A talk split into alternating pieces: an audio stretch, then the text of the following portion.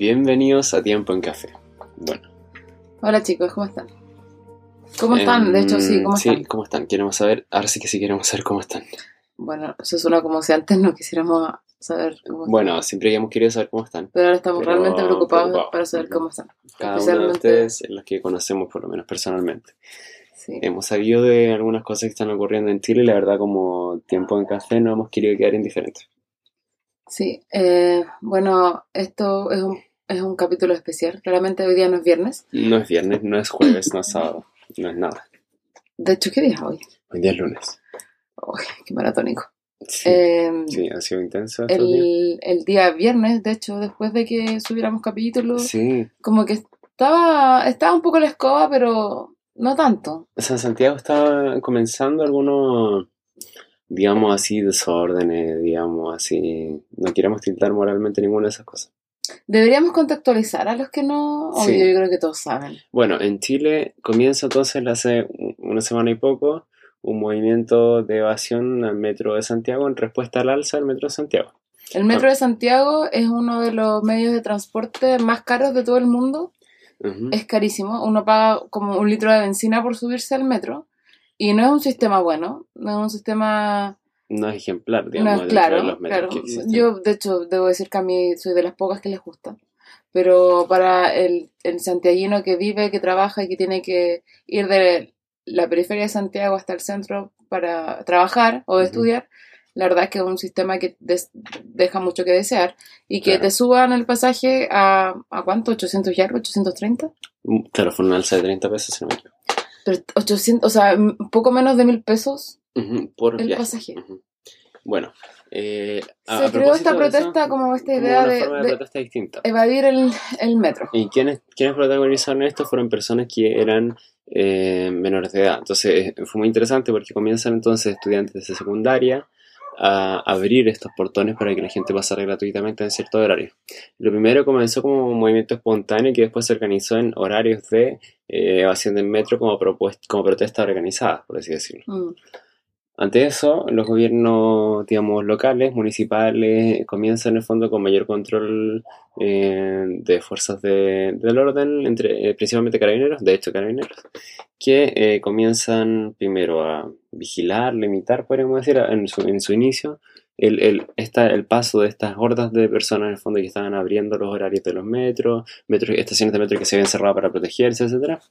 Mm. Y al poco pasar de las horas, en realidad no era solo vigilancia, sino también em, situaciones de violencia, digamos, de parte de funcionarios de la fuerza de control como carabineros hacia los individuos, hacia los civiles.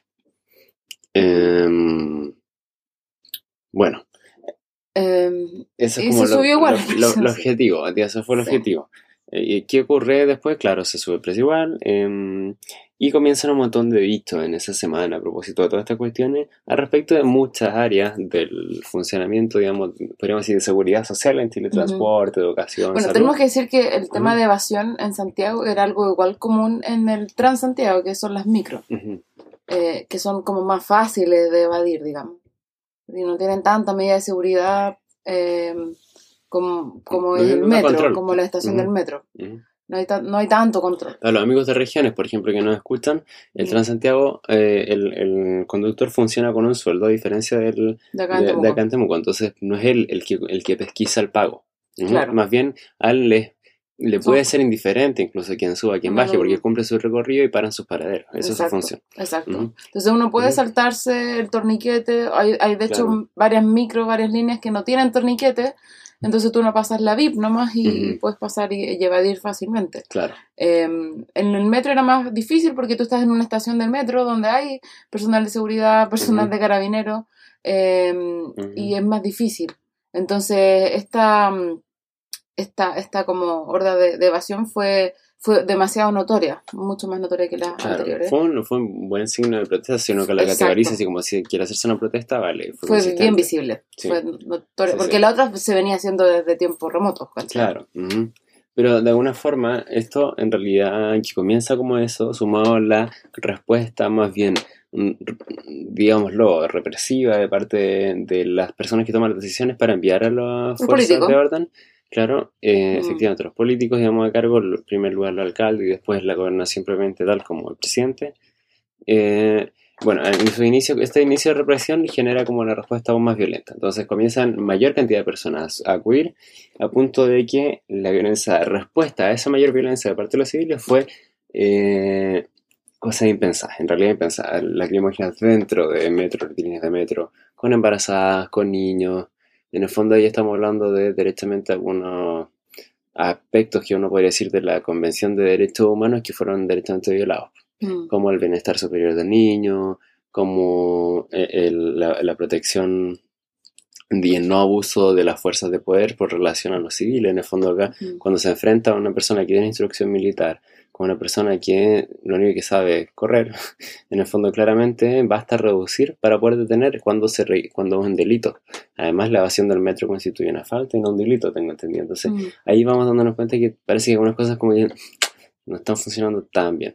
Pero esa cuestión entonces comienza a crecer y crecer porque hay una escalada de violencia producto de lo tira y encoge, tira y afloja, y, y que se traduce en mayor movimiento de manifestación, que podríamos decir psi- psicosocialmente hablando, también mayor encubrimiento de las entidades individuales de las personas que participan en Mm. esas manifestaciones, al mismo tiempo mayor poder de instituciones, entre ellas fuerzas de control, que en, un principio siempre fueron carabineros, que producían en el fondo que hubiese mayor posibilidad de desastre, por un lado, porque en el fondo las personas, al haber muchas, se pierde como la identidad personal, lo que permite mayor eh, em, posibilidad de conductas delictuales también, que pueden desviarse o no de los propósitos del movimiento Mm.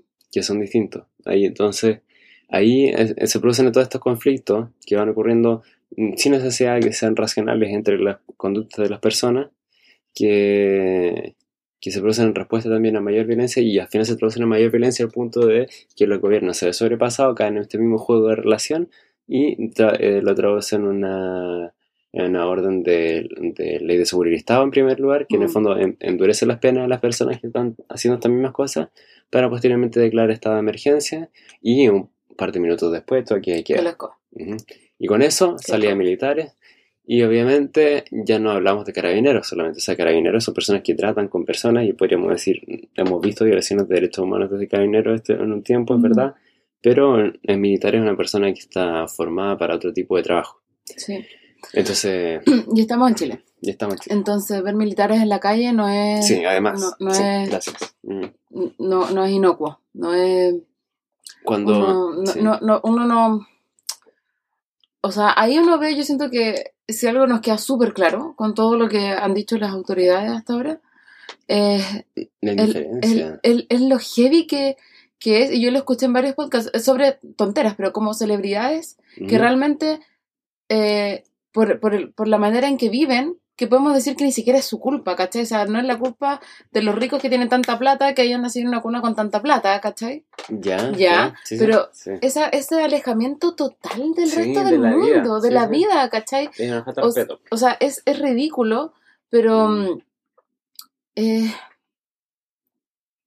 si tú nunca viste este tema, Mm. si, tú, si para ti nunca fue un problema esto, Ujú. si, tus, si tus papás, si tus abuelos nunca tuvieron un problema con, con alguien vestido de verde, Claro. ¿cachai? Entonces, para ti decir, vamos a llevar a la fuerza militar porque, para que resguarde la seguridad, que es como la función, claro. ¿cachai? Tiene sentido, ¿cachai? Está bien. Mm. Pero para uno, que, que, que claro, ya, uno, uno joven no, no estuvo en el 73, ¿cachai? Mm. Claro, no, no se puede. No, Pero uno tiene memoria. Sí. Uno tiene la memoria de los papás, Sí. de los abuelos, de los tíos, ¿cachai? Hay que escuchar comentarios, por ejemplo, escu- escuché comentarios de gente que, que decían, por ejemplo, eh, se viene toque de queda y con temor decían, por favor, no salgan fuera del horario de toque de queda, porque enseguida venían activaciones de Sí. sus recuerdos de las personas, amigos de ellos, que salían a horas extra de toque de queda, par de No minutos y volvían. les dispararon, que no volvían, que les decían cuenta hasta tanto y fallecían porque los habían matado, que los tomaban de civiles y se los llevaban y desaparecían. Entonces, evidentemente, y eso no pasó hace 100 años, sino hace 30. Y nuestros papás fueron testigos de eso y nuestros abuelos probablemente fueron las víctimas. Entonces, eh, es una cuestión que y si uno se pone en lugar, o sea, uno, ciudadano común, ¿no? En, ese- en lugar del gobernador, lo último que pensaría sería efectivamente tomar ese tipo de decisiones porque finalmente estoy Pero como causando, última instancia, así como llamando. Claro. estoy causando un terror en la población. Sí. Y yo, persona que tengo poder en el fondo, un, un Estado que tiene mucho, mucho poder contra gente, personas sueltas. O sea, en el fondo hay un, hay un diálogo ahí que se forma, una especie Mm. de, de que termina en el fondo convenciéndose que estamos en una guerra que tenemos que pelear contra este vandalismo. Claro. Pero vale, vandalismo es un problema que hay que enfrentar, puede ser, sí, pero, eh, pero efectivamente estamos en igualdad de condiciones en la guerra. Estamos hablando de un pseudo Estado organizado que está buscando la violencia, el terrorismo de la gente, o más bien son conductas que no se logran controlar producto de las manifestaciones y de todo, y que necesitamos controlar de alguna forma, pero ahí equipararlo a una guerra como si estuviéramos de igual a igual y hubiese que sacar nuestra fuerza militar para luchar contra Eh, poderes. Esto, en base al dicho, cuático. al dicho posterior por, por el presidente de la Eh, eh, República claro, que entre fue, otras cosas que dijo que, claro, que se enfrentaría como un estado de guerra. dijo estamos en Mm. guerra. Gracias. Agradecemos también al Instituto de Derechos Humanos, el Instituto Nacional de Derechos Humanos, que reconoce en el fondo que estamos en estado de derecho, como también esperamos, también lo tiene claro el director general del ejército. Que fue, Y fue, fue su dicho, fueron como, yo estoy feliz, ¿cierto? Tu- mi familia está bien, ¿cachai? Sí, nosotros no estamos en guerra. Sí. Eso fue un poco... Fue, fue polémico. Yo, yo Sí. creo que le va a causar problemas. Y, Quizás a Piña le me parece interesante. Sí, Ujú. sí. Pero es que sí, es que no puedes decir eso. Bueno, nosotros estamos como comentando esto así como para contextualizar. Mm. A todo Eh, esto, esto no se trata del metro. No, claramente. O sea, Claramente. ese fue el puntapié inicial, por eso fue necesario contextualizar de ahí. Pero Sí. no. Eh, De hecho, hay miles de fotos, yo creo que están todos eh, contextualizados en este tema de la foto del iceberg. Claro. Clásica foto del iceberg donde se ve en la punta del iceberg la alza del metro, pero en realidad estamos hablando de mil problemas. Nosotros tenemos amigos que trabajan en un hospital donde literalmente no hay jabón. Sí. No hay jabón. No hay jabón. O sea, cuando no había jabón la gente se moría de infecciones de la guata por diarrea, ¿cachai? Claro. O sea, claro, sí, efectivamente. Hay cosas complejas. Las pensiones. Claro. Y acá estamos hablando en el fondo de una serie de eh, inequidades desde el punto de vista de seguridad social. Podríamos decir que tiene que ver con educación, salud, pensiones, trabajo, eh, transporte, que son los principales ejes en el fondo de la vivencia de cada uno de los sujetos en un estado. Agua, comunidad. Claro. tierra. Sí, básicamente. Básicamente todo lo que el ser humano puede necesitar para, no sé, vivir. Claro. Entonces, claro, entonces eh, es una problemática que, claro, que se alza de esa forma. Y es una manifestación que comienza acá, bueno, teóricamente se hacen distinciones entre lo que son conductas sociales y manifestaciones sociales, o movimientos sociales. Eh, una de las clasificaciones, por lo menos, en la psicología Mm. social. Y la conducta social sería más bien como esta situación que se produce en entre dos o más personas, pero, pero puede ser sin ninguna causa. O sea, por ejemplo, em, eh, estamos en un partido y de repente se encienden los ánimos, hay menor control policial y empezamos a pelear los de un equipo contra los de otro. Eh, Clásico. la, las farras bravas, por ejemplo. Eso no responde que necesariamente hay una ideología de que hay una injusticia del otro equipo cometida a la que tenemos que luchar contra de. Y habría movilizaciones sociales que tienen que ver más bien con, con formas de pensamiento, de contenido, que guían ciertas conductas como pudiera ser, por ejemplo, eh, la lucha en contra de la discriminación de la población negra en Estados Unidos, Mm. entre otras. Eh, eh, ahí habríamos, habría, habrí- haríamos esa distinción. Dentro de las movilizaciones sociales pueden producirse conductas sociales también.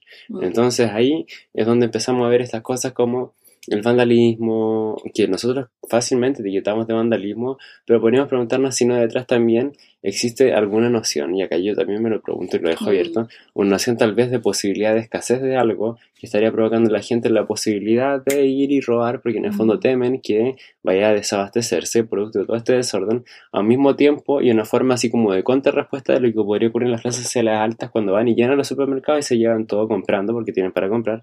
Pero en el fondo ambos están respondiendo al mismo terror o al mismo temor de la posibilidad de desabastecimiento. Yo lo dejo como pregunta, Mm. porque claramente no hay respuesta, pero, pero una reflexión posible que Mm. podríamos hacer teóricamente hablando, quizás para el que quiera. Eh, pero, ¿qué, qué, qué- Ah. Mira, yo, yo quiero hacer como una reflexión sobre este tema. em, es es súper injusto. Estamos de acuerdo. Ya. Es súper injusto, eh, es injusto por todos lados. O sea, es injusto para el. eh, yo lo he hablado con harta gente. eh, es injusto para, para el Tata que tiene una pensión miserable. Es injusto para, para el tío que va a esperar 12 horas en urgencia. Es injusto para el que tiene, para uno que tiene un crédito de por vida por estudiar. Eh, es injusto para el, Sí. para el que tiene que irse a pie por no poder pagar la micro. ujú, Es injusto. Pero también es injusto para el que le destruye la plaza. Claro. Es injusto para el que no, no puede llevar a, no puede trabajar porque no puede llevar al cabro al colegio porque tiene miedo de que pase algo en el trayecto. Sí. Entonces tenemos aquí esto, este, esto, este tema del, estas contradicciones. estas contradicciones, ¿cachai? Y, es- Ujú. y es injusto, y yo entiendo esta, esta, estos dos lados. Eh, pero yo creo que hay algo que como seres humanos, ni siquiera como cristianos, sino como ser humano, así Ujú, como sí, sí, persona, básico, ¿cachai? sí, sí. Eh, debemos hacer. Chan. Eh, y yo creo que no deberíamos, no sé, quizás tú estás en desacuerdo, pero no deberíamos, porque mucho, mucho se ha hablado yo Sí. en el ambiente canuto, cristiano, de qué debería ser el cristiano en esta situación. Uf. ¿Cachai? Se debería salir a marchar, se debería ser dirigente de la asociación, se debería quedarse callado. Yo personalmente eh, estoy en estoy como en un limbo, estoy en el purgatorio de las decisiones. Pero me refiero a que creo que en, en esencia hay que tener ojo, porque claramente, claramente, o sea, estamos haciendo esta cuestión, estamos haciendo este capítulo, estamos haciendo esta reflexión, claramente no estamos de acuerdo con lo que está pasando. es injusto. Claramente. Con, con todo su retraso se denuncia. O sea, evidentemente no está bueno eso. No está bueno. Ahora, salir a, salir a marchar, salir a manifestarse, a mí, a mí personal, yo lo digo personalmente, a mí me da miedo salir a la calle ahora. Yo no, me, yo no salido de mi casa.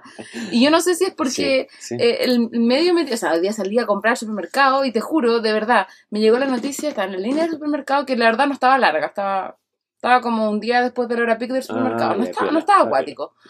Y me llegó el aviso de que iban a cortar el agua. ujú. No, Y yo pero le- no y yo le dije-. O sea, que estaba Y yo, y- yo no. como lo leí, van a cortar el agua. Y, y mi mamá, que es un poco más larga que yo, Ujú. es que no pueden cortar el agua, ¿cómo no van a cortar el agua? Y yo así como, ok, no fue el momento para decirlo. Y claro, era un aviso de corte programado que estaba hace Hace semanas que se para el sector de las encinas, para Sí. allá, claro, se suspendió. Pero yo dije, wow, o sea, esto es como al, al borde, al borde de, de- o sea, como que... O sea, eh, consideramos un poco más de contexto. Hoy día en la mañana, a eso de las 6.40 de la mañana, tiembla fuerte. Tiembla en Temuco. Y ahí, o sea, no, esto fin del mundo. más o menos. O sea, yo no seguí durmiendo. Eh, A mí no me dan miedo los temblores. cerca de 5 Richter al suroeste de Temuco. O sea, Estaba muy cerca. muy Pero fue cerca. cortito. Sí. Fue cortito. A mí no, a mí no me dan miedo los temblores, pero No, fue así como... pero en el contexto en el que estaba fue como wow. De verdad, yo, yo, de verdad, o sea, hay, hay un ambiente de, de tragedia, Y de tensión. de sí. tensión terrible. A mí por eso no me da mucha paz ir a, ir a marchar, ir a... Porque Claro, porque es una Esta- exposición importante. he estado en marcha cuando era estudiante y la línea entre la línea o el momento entre que esto es una marcha pacífica a esto se descontrola es tan débil y Es tan que no me doy cuenta que y ahora están como estamos ah, bueno ahora Temuco está en estado de, De emergencia. de emergencia entonces eh, es, es más es más, más- es más flexible esa línea entonces Claro. es peligroso pero yo sí creo que no debemos quedarnos callados ni debemos ser como esto no está pasando, ¿cachai? Eso. Porque he visto gente que bueno publica tonteras y eso a mí me da como rabia, ¿cachai? O sea, el. Perdón, tenía Sí, que decir. Sí, sí, sí. como gente como ajena a esta realidad, ¿cachai? Gente que no, como que no está viviendo en Chile. Bueno, en un contexto religioso, podemos decir en un contexto Ya. religioso, o sea, Ni siquiera gente religiosa, No, ah, yo no, estoy hablando de gente pero, pero quiero, quiero guiar la reflexión a otro lado. En un contexto religioso, Jesús en, en su tiempo, cuando vio que había gente que estaba en el templo vendiendo cosas, en el fondo para hacer la ofrenda, él va y se pica. Ay, tira las Entonces, mesas. Y Eso. violentamente, con santidad pura, Porque era Jesús, porque Jesús perfecto, santo sin pecado. escoba. En el fondo, ¿qué están haciendo ustedes? Acá hay gente que está vendiendo una propuesta de salvación en el fondo lejos de la gente. Mira, lo que ustedes están haciendo es vender con plata las cosas que la gente no puede comprar. O sea, en el fondo, y están en el templo, o sea, más grotesco no puede ser. O sea, desde el templo usted le está vendiendo soluciones a la gente. Y eso no es así, no está bueno. Y Jesús hace eso y les da vuelta a las cuestiones. ¿Y qué es lo que deja? Si no me equivoco, Jesús deja unas cosas sin dar vuelta Las palomas. que fueron palomitas. ¿Saben cuánto costaron las palomitas? Muy poco. Son, para que la o sea, son gente- una plaga las palomas. Claro, además, bueno, acá no sé cómo sería en ese tiempo, pero en el fondo Jesús se preocupa del detalle, que la gente pobre pudiera acceder a tener sus ofrendas, que eran las más baratas, para que pudieran ofrendar. ¿Qui- ¿De quién habla eso en el fondo? De que no hay la salvación o el, el conocimiento de Dios mismo no se vende. No se, nosotros no estamos desde un templo, desde un lugar de congregación, para decirle a la gente cómo tiene que hacer las cosas. No sé si, si, Sí. si la- se, se entiende, sino que en el fondo nosotros Mm. tenemos que ir y preocuparnos de los detalles más finos Mm. para cooperar con, la- con nuestra, nuestra so- sociedad, podríamos decir, con nuestra ciudadanía como cristianos. En el fondo, No podemos quedarnos ajenos. Claro. No podemos. Hay, hay como dos mensajes que son Sí. como directivos, creo yo. Hay, uno es, eso, el, el smartwatch de la Mai, el que decía, hay un texto que dice en el fondo que em, tengamos eh, bien o que estemos bu- en buena relación con nuestros vecinos, nuestros ciudadanos. Eh, hay un texto Mm. bíblico y otro texto que dice que la verdadera religión es visitar a, la, a, A los- las a las viudas. viudas y, y, y apoyar a los pobres, en el fondo. Sí. Eh, depende de la versión, por eso tengo ese conflicto. de- antes leía en Reina Valera, ahora estoy leyendo en Enemy, entonces como que realmente me confundo. También Eh, cambiando su- sus tradiciones. Claro, y entonces es súper interesante porque parece que ese cristianismo que nosotros estamos muy de acuerdo que tiene que ver con. La muerte expiatoria de Jesús en nuestras vidas, que nosotros nos podemos identificar con Mm. este Jesús que nos recibe y nos de pura gracia nos ama y nos perdona nuestro, nuestra condición alejada de Él y nos permite relacionarnos con Él nuevamente en su gloria, en toda su majestad, pero en su humanidad también más profunda, Mm. también nos dice, vale, nosotros tenemos una relación, pero esa relación no puede Mm. quedar, comillas, entre los dos. Claro. Esa relación impacta a los demás. Tiene que llegar. Y es como, nosotros como cristianos podemos ser insensibles. Si nuestro vecino pasa hambre, si nuestro vecino tiene una pensión baja, No podemos. No, no puede- podemos hacer como va a venir un...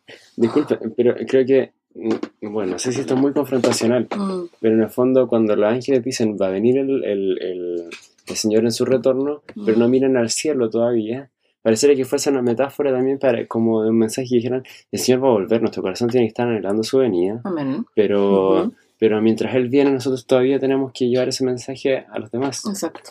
Y un mensaje que no es una mera, el Señor vuelve y las cosas van a mejorar en el mundo. Porque nosotros Ujú. tenemos que anhelar la venida del Señor, porque es Él, no porque las Mm. cosas van a dejar de pasar o no. Exacto.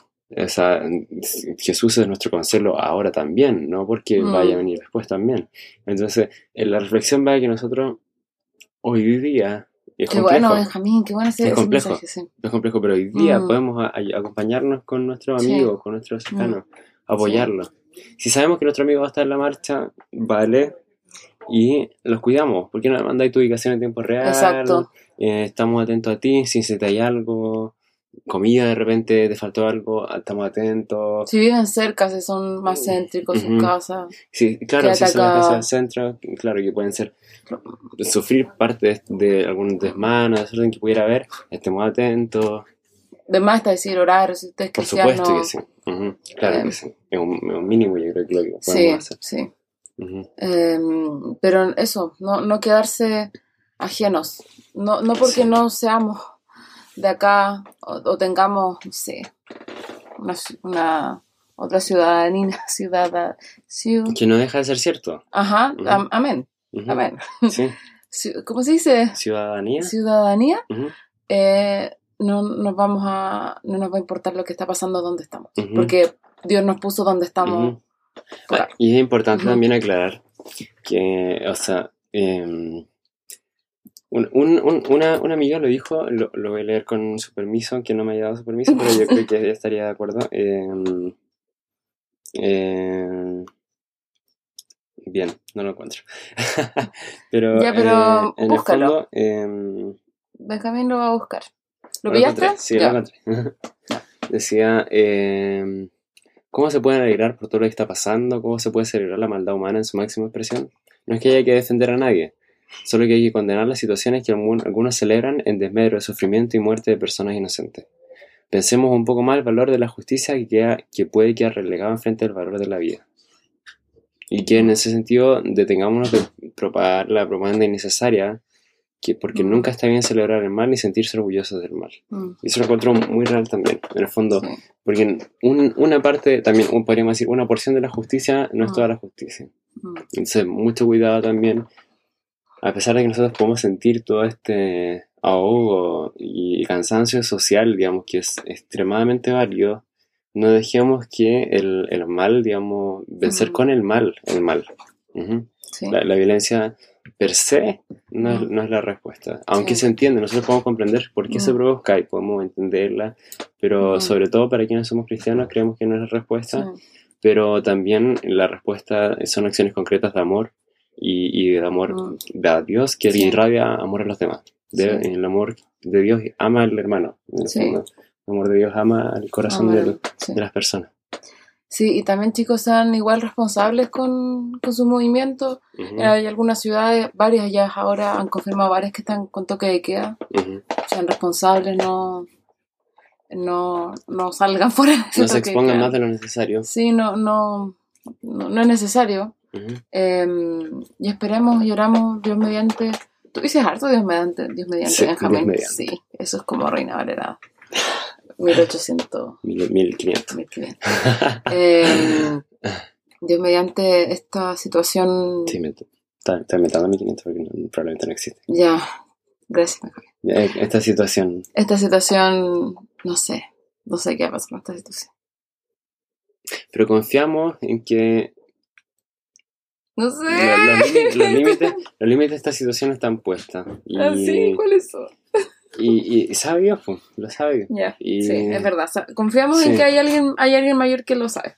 Ujú. Y que de alguna forma algunas cositas pueden salir de acá y, y Sí. aparte de eso es un espacio quizás porque a veces pareciera que Mm, los cristianos nos tuvieron que remover a este punto de que nos ponen barricadas frente a la casa mm. para poder darnos cuenta que están pasando cosas afuera de nosotros Lo mismo que las autoridades. También Sí. y para todos es una oportunidad de conversar, dialogar Sí. y finalmente aunque la esperanza total, total quizás no Mm. se logre totalmente en esta realidad, digamos, de la forma en que está constituida, vale, Mm. pero, pero la esperanza es, es un hecho también actual en la vida de, de que Dios Mm. nos, nos da. Entonces, Sí. Esto igual es una parte, parte de la reflexión de- del tema de la injusticia, del, del mal y de, de esta cuestión de la humanidad que, que tenemos pendiente. Hablar acá en- Sí. en, en tiempo en café. Eh, bueno, eh, ustedes saben dónde estamos disponibles, así que eso.